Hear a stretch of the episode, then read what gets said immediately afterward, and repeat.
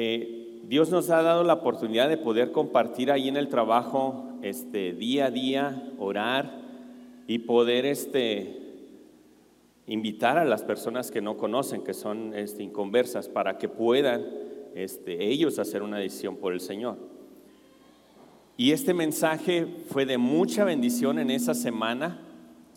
Hacemos como tipo unas series, por así decirlo, de cinco días para poder compartir eh, la palabra de nuestro Dios. Y este, de verdad ha sido de gran bendición. Dios puso, yo creo que ya tenemos fácil más de un año estar, estar este, orando y compartiendo la palabra ahí. Y de verdad que ha sido de, gran bendición, tanto para los que este, compartimos como para los que escuchan el mensaje de la palabra.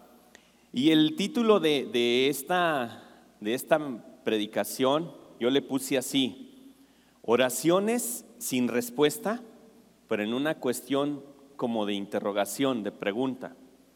Y ahorita le voy a, le voy a compartir un poco de por qué oraciones sin respuesta. Nada, nada ha impactado o impactó más la vida de los discípulos, ¿sí? Al caminar con Jesús, yo meditaba un poco y decía, bueno, ¿por qué los discípulos no le preguntaron a Jesús, enséñanos a caminar sobre el agua. ¿O por qué no le preguntaron, enséñanos a multiplicar los panes? Yo creo que este, podría haber sido una buena oportunidad para ellos el, el tener esa fórmula y decir, pues bueno, si le pido que me ayude a multiplicar los panes, pues ya no tengo que preocuparme de qué comer, ¿verdad? Voy a tener al menos pan. O con la multiplicación de los peces, por ejemplo. Enséñanos a ver cómo podemos multiplicar los peces. Una de las preguntas que los discípulos le hicieron a Jesús fue, enséñanos a orar. Esa fue una pregunta específica que los discípulos le hicieron a Jesús. ¿Por qué? ¿Por qué le hicieron esa pregunta? Porque vieron que Jesús era un hombre de oración y en su ejemplo entendieron la importancia de orar. Todo el ministerio de Jesús se basaba siempre en la oración. ¿sí? Y él pasaba tiempo con su Padre, buscaba tiempos en los cuales orar. Y vemos y leemos en los evangelios que decía, y muy temprano se levantó de mañana y se apartó un lugar para orar. ¿sí? Y eso fue algo que impactó a los discípulos. Hay una frase de Charles Spurgeon, no sé si han escuchado de él. Dice, prefiero enseñar a un hombre a orar que a diez hombres a predicar. Nosotros, cuando llegamos a la vida cristiana, yo creo que una de las principales cosas que, con las cuales nos enfrentamos y que de repente fue una complicación, ¿sí? fue empezar a orar. No sé si usted recuerda cuando este, asistía a las reuniones de oración y estaba recién convertido, ¿sí? Y estaba así con el temor, ay, que no me vayan a decir que hoy, porque ¿qué voy a decir? ¿Sí? ¿Qué voy a decir? Y empezaba uno a dar ahí como que sus primeros pasos en la oración y repetía frases así como que había escuchado de alguien más, ¿verdad? No, no estoy diciendo que esté mal, sino simplemente como que empezarnos a entrenar en la oración nos cuesta un poquito y no es algo sencillo, ¿sí? Lo, empezamos a hacer con miedo, con temor, ¿sí? Y luego de repente por ahí nos dicen, mira, es que una oración debe de incluir esto, así y así. Y Jesús nos dejó un modelo de oración, ¿sí? Si quieren nada más anote ahí cita en Mateo 6, 9 al 13. Digo, ¿quién no conoce la oración de Jesús? ¿Sí? Padre nuestro que estás en los cielos. Pero Él no la dio como un modelo de oración. ¿Y qué debería de incluir una oración? ¿Sí? No para que nosotros como antiguamente lo hacíamos, ¿va? Este, repetir, repetir y repetir. ¿Sí? En esa oración se incluye, este, alabamos al Padre, pedimos que se cumpla su voluntad, suplencia nuestras necesidades, perdón, que nos libre del mal, etcétera. Todo ese es un modelo de oración y que nosotros podemos tomar como base en nuestras oraciones. Y una vez que sentimos que nuestra manera de orar se acopla a este modelo, esperamos que todas nuestras oraciones sean respondidas de manera inmediata por Dios. ¿Sí? Eso es lo que nosotros esperamos. Y decimos, ya oro de acuerdo, conforme al modelo que Jesús dejó de oración, entonces sí, ahora todo lo que yo pida, sin duda, va a ser respondido por Dios. Digo, eso me pasó a mí, no sé si le haya pasado a usted, ¿va? Como que si yo oro a Dios e inmediatamente Dios me va a responder. Había una, una ilustración de una niña de cinco años que cuando su papá se, se disponía a, a predicar, ella veía que siempre agachaba la cabeza antes de predicar. Y ella notó que siempre antes de, de, que empezara a predicar, él inclinaba su cabeza. Y un día que terminó, le preguntó, papá, ¿por qué antes de, empezar a predicar, tú inclinas tu cabeza?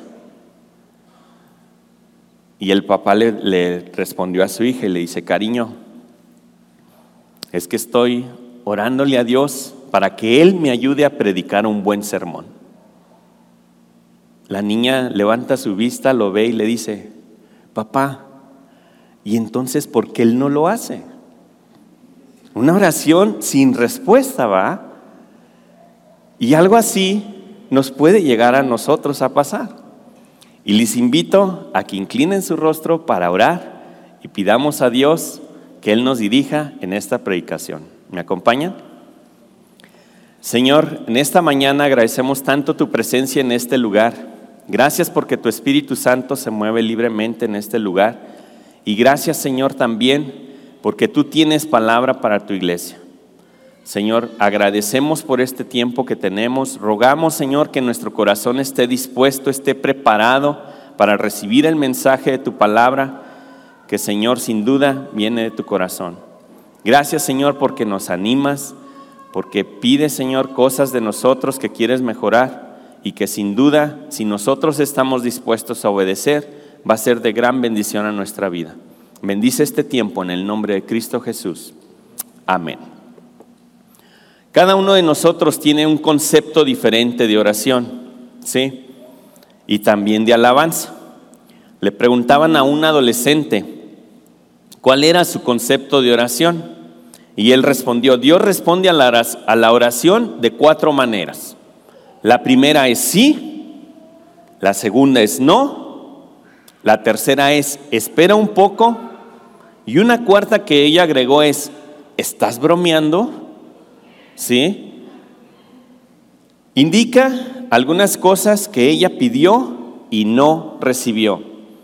Y de verdad, le voy a compartir en uno de los puntos que traigo, que de verdad a veces pedimos cosas que nomás no se acoplan a lo que Dios nos puede suplir.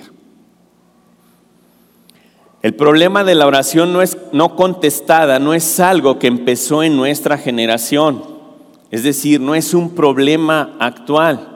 En el Antiguo Testamento, varios de las, de las personas que están incluidas ahí batallaron con esto de la oración no contestada. Le leo rápidamente a Habacuc 1:2. ¿Hasta cuándo, oh Jehová, clamaré y no oirás? Job también fue uno de los que batalló con la oración no contestada. En Job 31, 35 se lee, ¿quién me diera, quién me oyese? He aquí, mi confianza es que el omnipotente testificará por mí. El rey David, en muchos de los salmos, él también levantó esta oración. En Salmos 13.1 dice, ¿hasta cuándo, Jehová, me olvidarás para siempre? ¿Hasta cuándo esconderás tu rostro de mí? Todos y cada uno de ellos, Habacuc, Job, David, muestran y hacen eco de las frustraciones que muchos de nosotros hemos tenido. En una ocasión u otra, cuando parece que Dios no responde a nuestras oraciones. A mí me ha pasado eso. Yo oro y siento que Dios no responde. De repente sentimos como que nuestra oración no pasa de aquí del techo, ¿sí? Y inclusive a veces podemos llegar a frustrarnos, ¿sí? O podemos llegar a decir, ¿para qué orar si no obtengo respuesta de Dios? La oración no me sirve. Y, y podemos llegar a no practicarla. Yo oro por cosas y parece que nunca cambian. Así que, ¿para qué molestarme en orar? Ahora, no quiero decirles con esto de que yo soy un erudito en la oración. No, claro que no. También soy un aprendiz al igual que ustedes. Pero algo que sí tengo que recalcar y que sí tengo que dejar muy en claro es que Dios no oye ni responde las oraciones de los que no pertenecen a su familia. La oración es un ejercicio entre familia, ¿sí? Pertenece a los que están en la familia de Dios. La única oración que Dios quiere oír o que Dios oye de alguien que no es cristiano es, Dios, sé misericordioso a mi pecador. Varios de aquí ya hemos estado en Teleios y a mí me impactó mucho una vez que uno de los pastores decía que nosotros muchas veces le decimos a alguien, es que órale a Dios, alguien inconverso, lógicamente, órale a Dios, pero no podemos hacer eso. Una persona que no pertenece a la familia de Dios, como les decía aquí, la única oración que Dios quiere oír de él es, sé misericordioso para mi pecador. Lo único que tú sí puedes hacer por esa persona es decirle, ¿quieres que ore por ti? ¿Sí? Porque a ti sí te escucha Dios. Tú eres su hijo, perteneces a su familia y puedes orar por él, pidiéndole que ores tú por él. Pero ese consejo no podemos darlo. Órale a Dios porque no lo va a oír si no pertenece a su familia. Eso fue algo así como que a mí también, porque yo lo hacía y decía, pues órale a Dios, busca a Dios pero tú te puedes poner por Él. Yo puedo orar por ti, porque a mí Dios sí me oye. ¿Sí? ¿Está claro esa parte? Incluso cuando ya pertenecemos a su, pertenecemos a su familia, nos damos cuenta que nuestras oraciones parecen no estar funcionando. Y aquí es muy importante hacer esto. Si usted fuera dueño de un negocio y empieza a ver que su negocio tiene pérdida, pues mínimo se sienta empieza a analizar, ¿sí? Por ahí existe una parte que dice este, que hay un balance, ¿verdad? Empieza a revisar porque está obteniendo pérdida, ¿sí? Y entonces corrige, ¿para qué? Para convertirlos en ganancias, ¿sí? Es algo de lo que vamos a hacer en esta mañana. Yo le voy a dar una serie de puntos por los cuales puede que Dios no responda a sus oraciones. ¿Sí? No quiere decir que va a tener todos los puntos, pero sí, a lo mejor Dios le llama en esta mañana y le dice, aquí es donde. tenemos que hacer una corrección. Y entonces hacer esas correcciones y poder determinar qué es lo que está impidiendo que Dios responda a mi oración.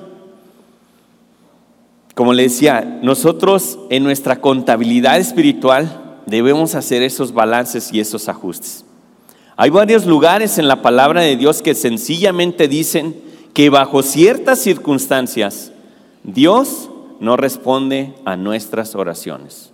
¿Sí? Como le decía, va a utilizar estos puntos como una lista de verificación. ¿Sí? Decir, aquí tengo palomita, esto sí lo estoy cumpliendo, esto a lo mejor eh, me cuesta un poquito de trabajo, pero lo tengo que hacer y este, espero que con eso pueda hacer esas correcciones para que Dios responda a sus oraciones. Vamos a empezar por el punto número uno. Si quiere, póngale ahí. Este, el punto número uno que yo traigo aquí son, porque son oraciones que no se elevan.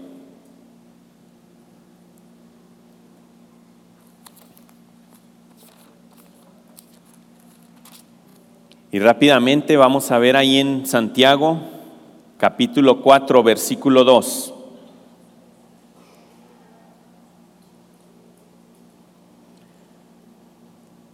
Casi al final de este versículo de Santiago 4.2, dice así, no tenéis lo que deseáis porque no pedís. No tenéis lo que deseáis porque no pedís. Aquí no es tanto el problema la oración no contestada. El problema es que no pedimos. Ese es el principal problema. No pedimos. No tenemos lo que queremos de Dios simplemente porque no se lo pedimos. Imagínese de repente que usted tiene unos boletos para un concierto, ya se los ganó, ¿sí? Los boletos ya son suyos, pero usted no va y los recoge. Lógicamente, si no va y recoge los boletos, pues no puede entrar al concierto, ¿va? Pero esos boletos ya son de usted, ¿sí? O como por ejemplo, eh, ahorita están muy de moda los certificados de regalo, ¿no? Tienes un certificado de regalo, pero no lo redimes. El certificado de regalo ya es tuyo, pero no vas y lo redimes. Entonces es algo que no puedes obtener. Muchas veces damos gracias a Dios por el día, le pedimos que bendiga nuestra comida, pero no le pedimos las cosas que realmente necesitamos. Asumimos o decimos, es que Dios ya sabe que tengo necesidad, pero no sale de nuestra boca el pedir por esa necesidad. ¿Sí? Ahorita recordé una, una obra que, que en una ocasión hicieron y pusieron una fila de archiveros hacia el frente. Y se sube una persona y, llega ya al escenario y, la recibe Pedro. Y a ella, le llamó la atención así como que, y, de todos esos archiveros que son, va? Y le pregunta, le dice, este, oye, todos esos archiveros que son. Le dice, ah, esas son todas las bendiciones que Dios tenía para cada uno de sus hijos, pero que no pidieron.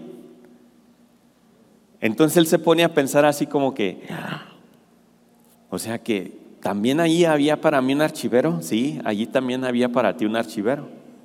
Cada una de esas, de esos archiveros tenía todas las cosas que Dios les quería dar y que no las pidieron.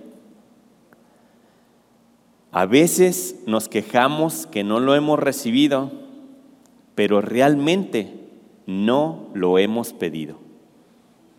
Yo me puse a pensar y dije, si, si hay un archivero así, con muchas bendiciones y cosas que Dios me quiere dar, si es que yo llego al cielo, o sea, no, no diciendo que no voy a llegar, sino asegurando que a lo mejor Dios viene, Jesús viene antes de que yo muera, ¿sí? Yo quisiera que mi archivero no tuviera ninguna de las cosas ahí, lo quisiera vacío, ¿sí? Muchas veces no tenemos o no hemos recibido realmente de Dios porque no lo hemos pedido.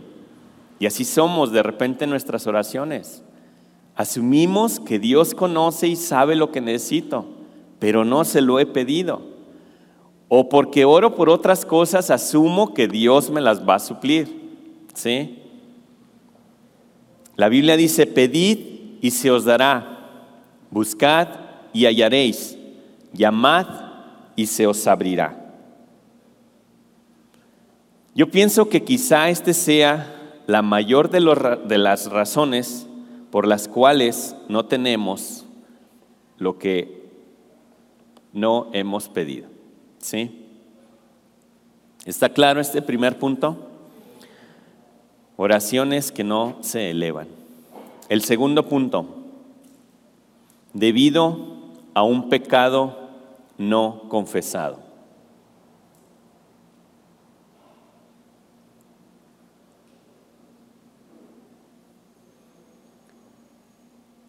Hay una frase que dice, cuando a las personas no les importa lo que Dios les dice en su palabra, a Dios no le importa lo que ellos le dicen en sus oraciones. Cuando a las personas no les importa lo que Dios les dice en su palabra, a Dios no le importa lo que ellos les dicen en sus oraciones. Hay muchos versículos en cuanto a esto. Si quiere, anote la cita y, yo se lo voy a leer, porque sí son varios los que vamos a ver.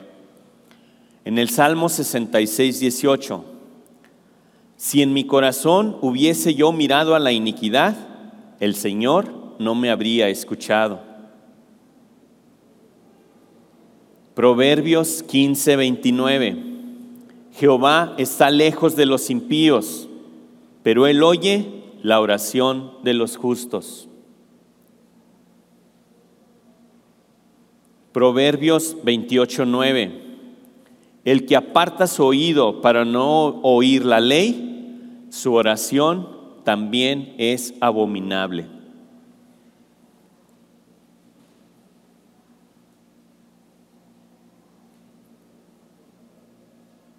Isaías 1:15, este no lo traigo aquí, pero también anótelo. Y uno que sí vamos a leer y que quiero que me acompañe Está en Isaías también 59, versículos 1 y 2. Isaías 59, versículos 1 y 2.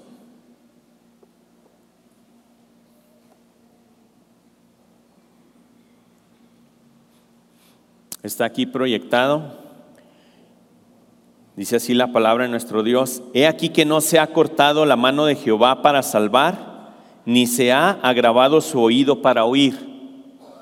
Pero vuestras iniquidades han hecho división entre vosotros y vuestro Dios, y vuestros pecados han hecho ocultar de vosotros su rostro para no oír. Yo creo que está muy claro este versículo, ¿no? Y un último que le voy a leer está en la primera carta de Pedro, capítulo 3, versículo 12.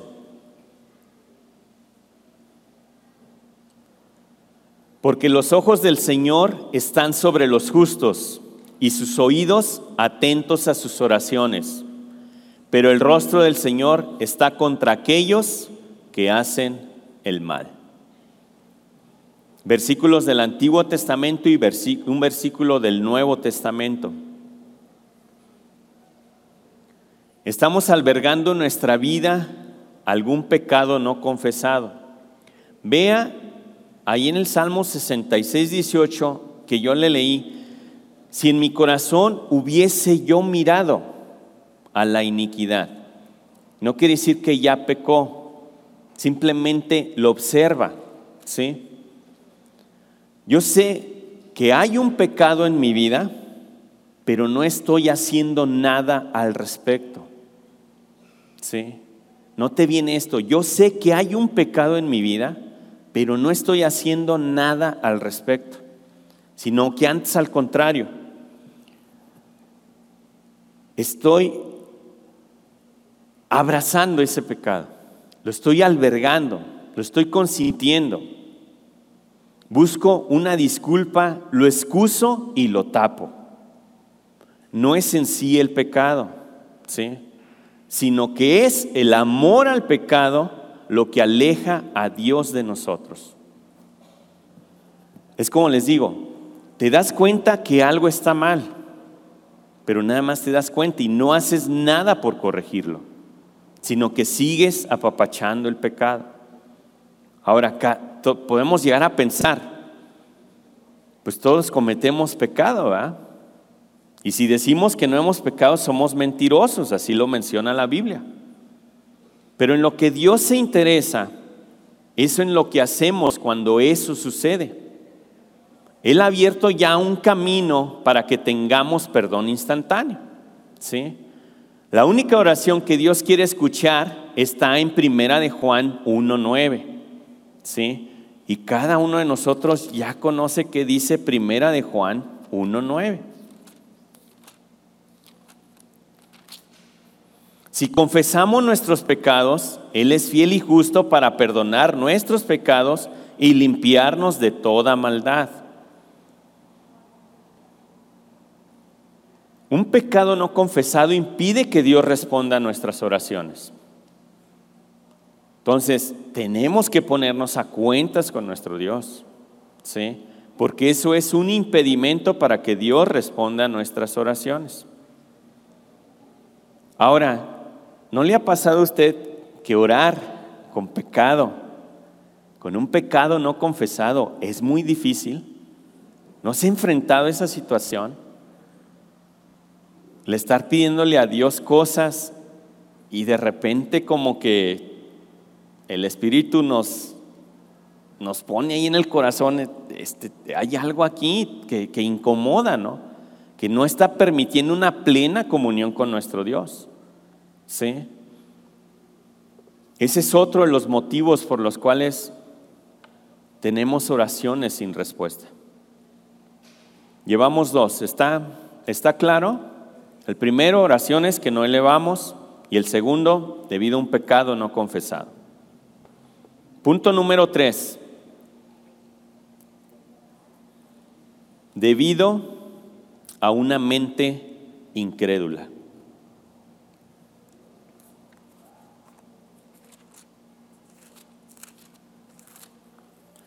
Allí mismo en Santiago, en el capítulo 1, versículos 6 al 8.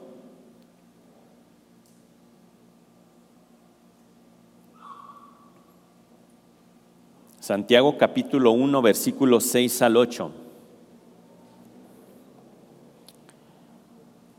Dice así la palabra de nuestro Dios, pero pida con fe, no dudando nada, porque el que duda es semejante a la onda del mar que es arrastrada por el viento y echada de una parte a otra. No piense, pues, quien tal haga, que recibirá cosa alguna del Señor. El hombre de doble ánimo es inconstante en todos sus caminos. ¿Qué quiere decir ser de doble ánimo? Es confiar en Dios y a la vez no confiar en Él. Confiar en Él por un asunto y no confiar en Él por este otro. Creer en Él en esto y no creer en Él en esto otro. Eso significa ser de doble ánimo. Y no sé si usted le pasó cuando era niño o ya con sus hijos y ya es papá, que de repente le llevaba su, su hijo o usted le llevaba a su papá un juguete roto. Y le decía, papá, ¿me lo puedes arreglar? y se lo daba, ¿verdad? Y usted esperaba que su papá se lo, se lo, se lo compusiera, que, que quedara bien. Pero luego de repente está así como que en un, te lo doy, te lo quito, te lo doy, te lo quito, porque yo quiero que ya lo arregles, te tardas mucho, pero mira papá, es que tienes que hacer esto y se lo arrebata y luego se lo vuelve a dar y luego se lo vuelve a quitar. Entonces así de repente somos con Dios. Estamos que le damos pero luego volvemos a tomar la petición porque decimos, no, Dios, mejor te ayudo para que eh, puedas yo salir de este problema. Y nos ponemos así como niños. Entregamos las peticiones, pero luego se las quitamos a Dios para poder tratar de resolverlo a nuestra manera. Es como si eleváramos y después las tomamos de vuelta y tratamos de hallar la solución por nosotros mismos, en lugar de confiar en Dios. Y de repente yo siento como que sí nos comportamos así, ¿no? Como que se la entregamos a Dios y le decimos, aquí está mi petición. Y nos impacientamos y no recibimos una respuesta de Dios y no, Señor, mejor la tomo y yo trato de ver de qué manera lo soluciono. Eso es lo que significa ser de doble ánimo. Una mente incrédula. Eso impide también que Dios responda a nuestras oraciones. El punto número cuatro, debido a motivos incorrectos. Allí mismo en Santiago, en el capítulo 4, versículo 3.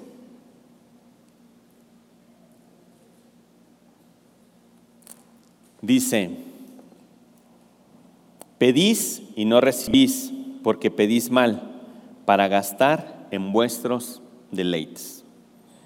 De repente pensamos que Dios es un genio que está en el cielo y que simplemente espera que le digamos todo lo que nos gustaría que nos diera. ¿Sí? Anote este versículo también en Primera de Juan 5:14, se lo leo. Primera de Juan 5:14.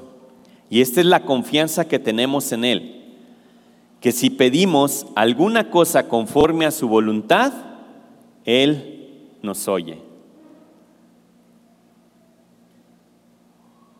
Que si pedimos alguna cosa conforme a su voluntad, él nos oye.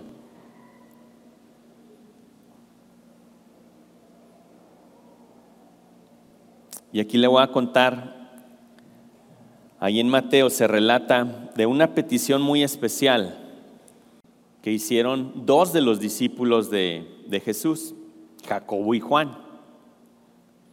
Y aparte llevan a su mamá. Van con Jesús y le dicen, Señor, ¿Sabes qué? Nosotros queremos que cuando estemos allá en tu reino, uno se siente a tu derecha y otro se siente a tu izquierda. Y luego llevaban a la mamá así como para ejercer un poquito de presión, ¿va? ¿Y cuál fue la respuesta de Jesús? No sabes lo que estás pidiendo. Muchas de nuestras oraciones entran en esto. No sabes lo que estás pidiendo. Ellos querían algo para su beneficio. Y muchas veces nuestras oraciones tienden a eso, a pedir algo para mi beneficio. Algo para tener poder o tener prestigio. Dios no puede contestar oraciones como esa, porque estamos pidiendo de manera errada. Nuestros motivos no son correctos. Ponemos el enfoque en nuestras cosas y no en las cosas de Dios. La palabra clave aquí en este versículo es gastar. Ese gastar significa despilfarrar o desperdiciar. Y simplemente Dios no nos va a dar algo para que lo despilfarremos. ¿Sí? Ahora, esto no quiere decir que no podemos pedirle para nuestros seres queridos o que pidamos nuestro pan diario o que supla nuestras necesidades.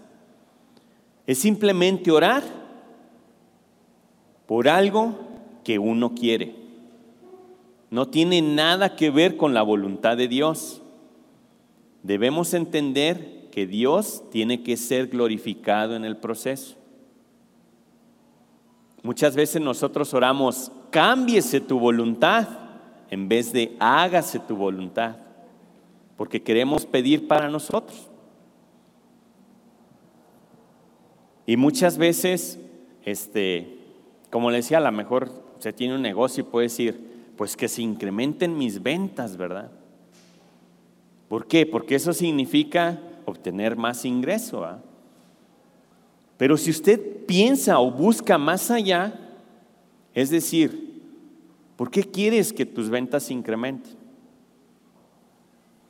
Y cuando nosotros lo vimos ahí, decíamos, este es un motivo que glorifica a Dios. ¿Sabes qué, Dios? Si tú incrementas las ventas, va a haber más ingreso, va a haber más fuente de trabajo, va a haber más personas que lleguen aquí a orar con nosotros y que escuchen de tu palabra para que tu nombre sea glorificado y que podamos compartir aquellos que llegan como nuevos empleados. Yo pienso que ese es un buen motivo para poder orar que se incrementen nuestras ventas, ¿no? Estamos buscando que Dios sea glorificado en ese proceso, no solamente mi beneficio personal, ¿sí?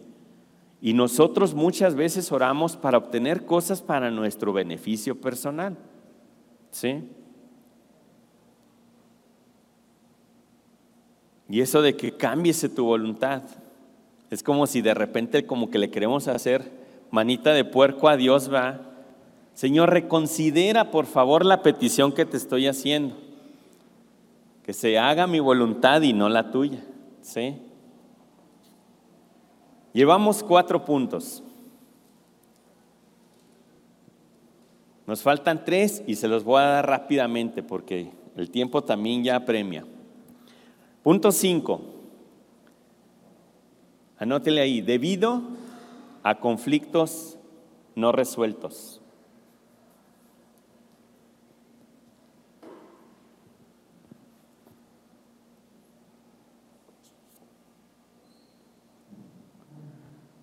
Dios nos ha dejado claro en su palabra que nuestra relación personal con Él, por la oración, está condicionada a nuestra relación con otras personas, tanto como Él mismo. Es decir, Jesús nos dijo, ámense los unos a los otros. Si no estoy amando a mi hermano, ¿cómo puedo pedir cosas a Dios si no tengo una relación buena con mi hermano? Tengo que arreglar la situación. ¿Sí? Se nos dice ahí en Mateo 5:23, si cuando vengas y traigas tu ofrenda al altar, tienes algo contra tu hermano, ve primero y arregla la situación con tu hermano. Y entonces ven y presenta tu ofrenda. ¿Sí? Esto es, esto es muy interesante porque muchas veces esperamos de que si algo tiene algo contra mí, Él venga para arreglar la situación. ¿Sí? Ahora, con mayor razón, si yo hice algo, le hice algo a mi hermano, pues digo, ahí, ahí sí tengo como que cierto motivo para ir, ¿verdad?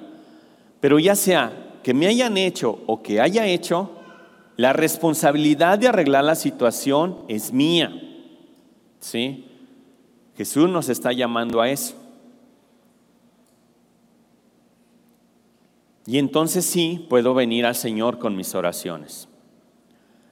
Ahora, si te encuentras enfadándote con alguien cada vez más, el consejo aquí es, ora por él. Tienes que orar por él. ¿Sí? El enojo y en un ambiente de oración como que no, no encajan. ¿Sí?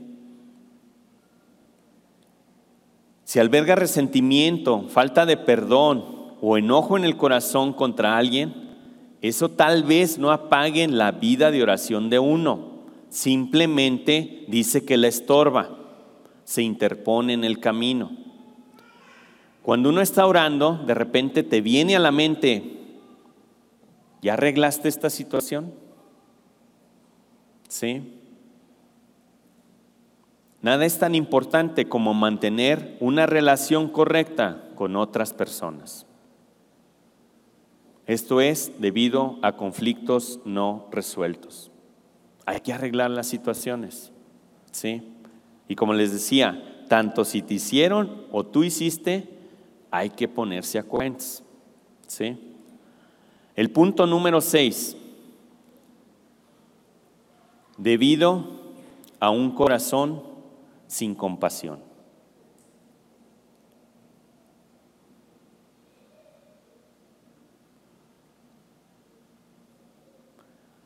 Anote la cita, Proverbios 21:13. Yo se la leo.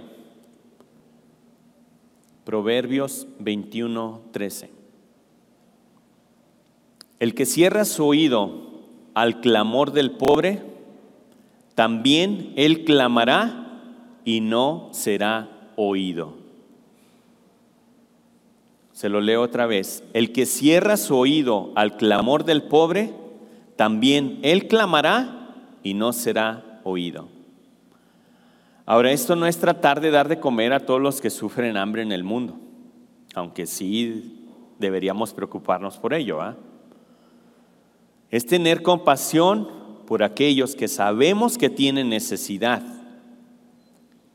Tener un espíritu sin misericordia cuando uno no le pide a Dios que le haga sensible a las personas que podemos ayudar.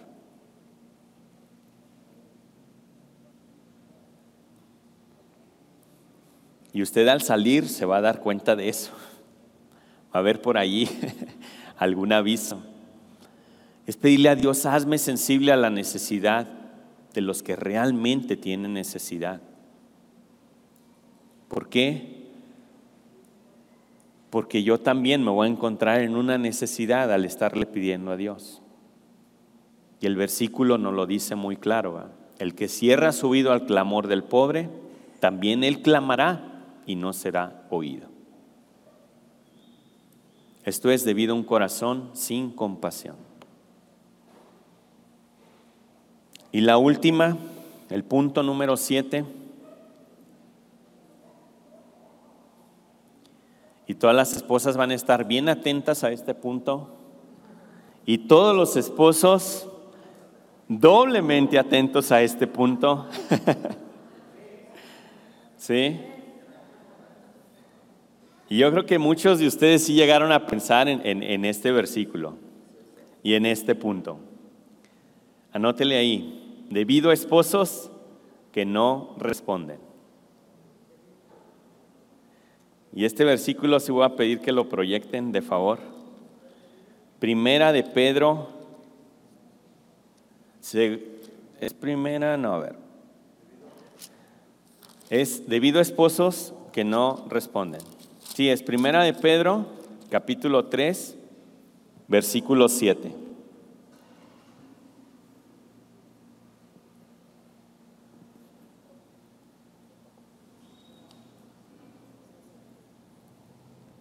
Primera de Pedro 3, 7.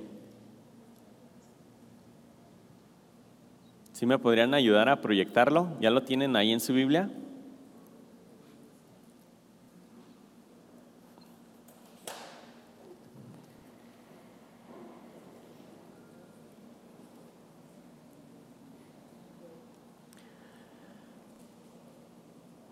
¿Les parece bien si lo leemos todos?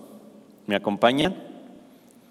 Vosotros, maridos, igualmente vivid con ellas sabiamente, dando honor a la mujer como a vaso más frágil y como a coherederas de la gracia de la vida, para que vuestras oraciones no tengan estorbo. Lo que esto nos dice a nosotros, si somos esposos cristianos, y tenemos una esposa cristiana, es que nuestra relación con nuestra esposa a menudo es la razón por la que Dios no presta atención a nuestras oraciones. Este pasaje nos dice que los hombres no tienen la relación que los hombres que no tienen la relación correcta con su esposa pueden por lo menos hallar que sus oraciones están estorbadas. ¿Sí? Es difícil orar por la esposa cuando uno no está queriéndola y supliendo sus necesidades. Ahora, por otro lado, póngase a pensar el potencial que hay, o sea, de manera positiva, si los dos oran por algo en específico. Sí, hay un gran potencial en eso.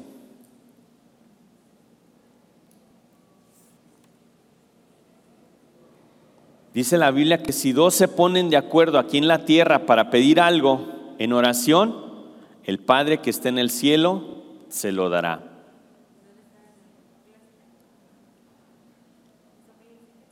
Es el de pedid y se os abrirá. Pedid y se os dará, buscad y hallaréis. ¿Sí? Cuando se ora con la esposa, esto abre un increíble potencial delante de Dios.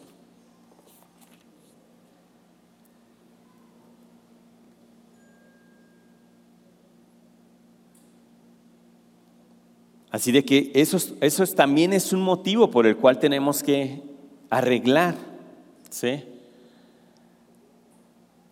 Ahora sí, como le decía, si usted tiene conflictos con su esposa, sus oraciones van a ser estorbadas. Por más que ore, sus oraciones no van a pasar del techo. ¿sí? E igualmente la bendición que viene de Dios se va a quedar ahí atorada. Entonces tenemos que arreglar esa situación.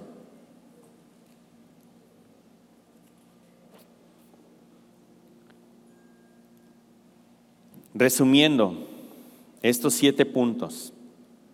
Primero, oraciones que no se elevan, pecado no confesado, mente incrédula, motivos incorrectos, conflictos no resueltos, un corazón sin compasión y esposos que no responden. Cada uno de estos puntos, como le decía, no todos vamos a, caer en todos los puntos.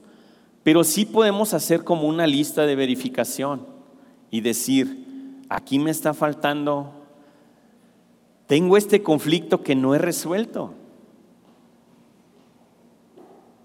Yo ya tengo aquí muy anotado cuál es mi punto. ¿Sí?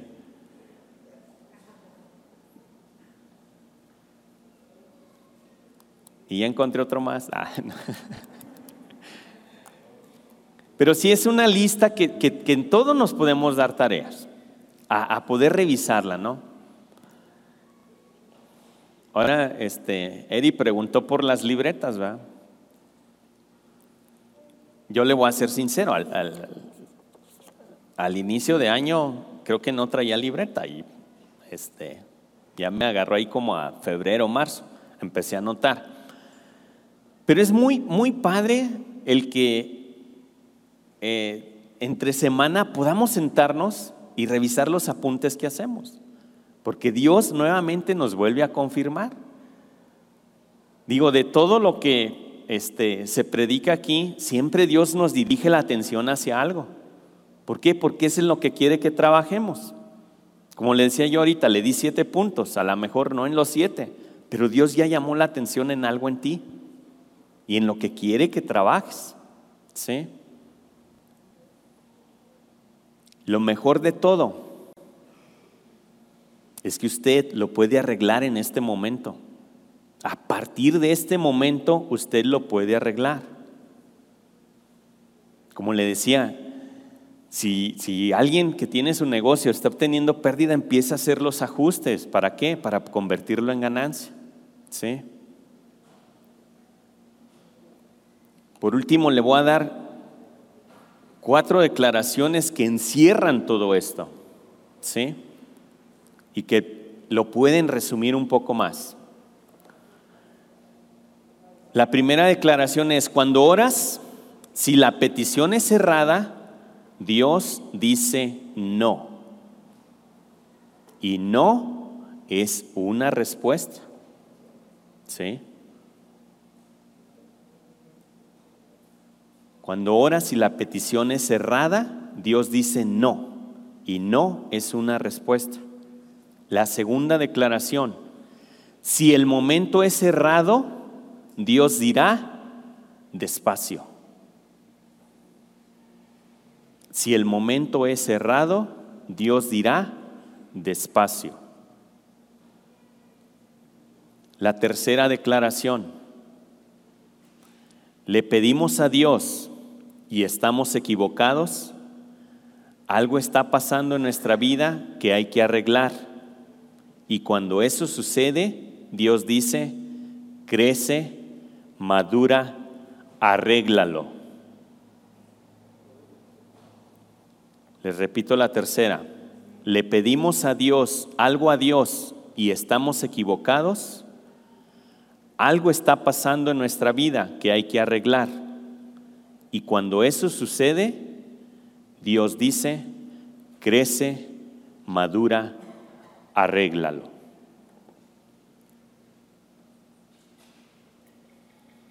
Y por último, la cuarta declaración. Si lo que pedimos es correcto, el momento es correcto y uno está bien con Dios, que se imaginan que Dios dice, adelante, ¿sí? Claro que sí, adelante.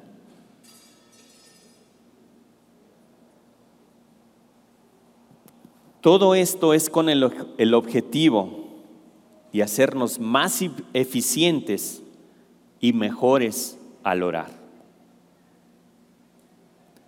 Como les decía al principio, Dios quiere, sin duda, darnos muchas bendiciones. Dice la palabra de Dios que si nos dio a su Hijo, ¿no nos dará con Él todas las cosas? Dios quiere que nosotros tengamos bendiciones. Pero hay ciertas cosas que de repente decimos, como les decía la frase ahí, estás bromeando, o sea, le pedimos cosas a Dios que realmente no vamos a obtener una respuesta de su parte.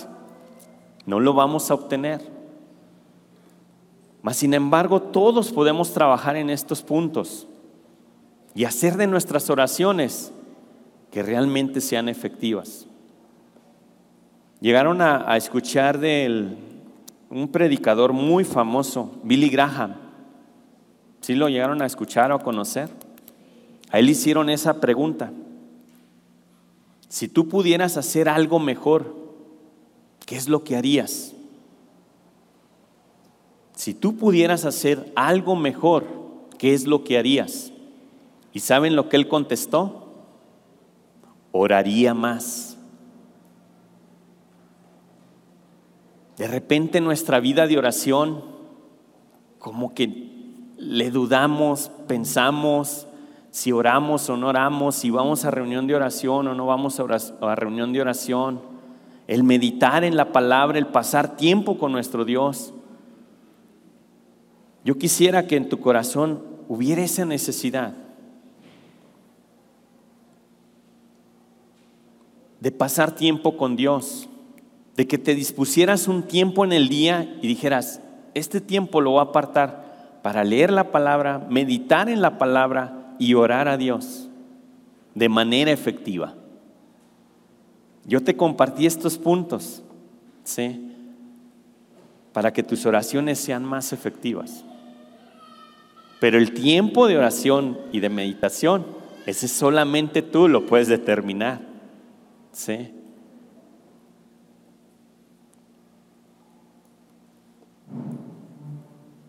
Sin duda esto es un mensaje que viene del corazón de Dios para cada uno de nosotros y que podamos trabajar en estos puntos.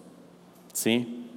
Porque sin duda al ser obedientes vamos a traer bendición a nuestra vida. ¿Sí? Les invito a que me acompañen a orar para terminar por este tiempo. Señor, gracias en esta mañana por esta meditación que tú nos has dado, Señor, y gracias por cada uno de los puntos que aquí se han mencionado. Señor, sin duda tú quieres bendecirnos de una manera sobreabundante, pero hay cosas que de repente estorban nuestras oraciones, por lo cual no obtenemos una respuesta de tu parte. Rogamos, Señor, que tú hables a nuestro corazón específicamente en aquello que quieres que trabajemos para que nuestras oraciones sean efectivas que siempre traigan gloria, honra y honor a tu nombre. Que nuestras peticiones sea siempre glorificar tu nombre, que seas tú el exaltado en todo, Señor, y que busquemos siempre agradarte en nuestra vida. Gracias por este mensaje, gracias porque tu Espíritu Santo ha hablado en nuestro corazón y ahora nos corresponde a nosotros que esa palabra produzca fruto al ciento por uno hasta que sobreabunde. Gracias Señor por este tiempo, en el nombre de Cristo Jesús, en quien oramos. Amén, amén y amén. Que el Dios les bendiga.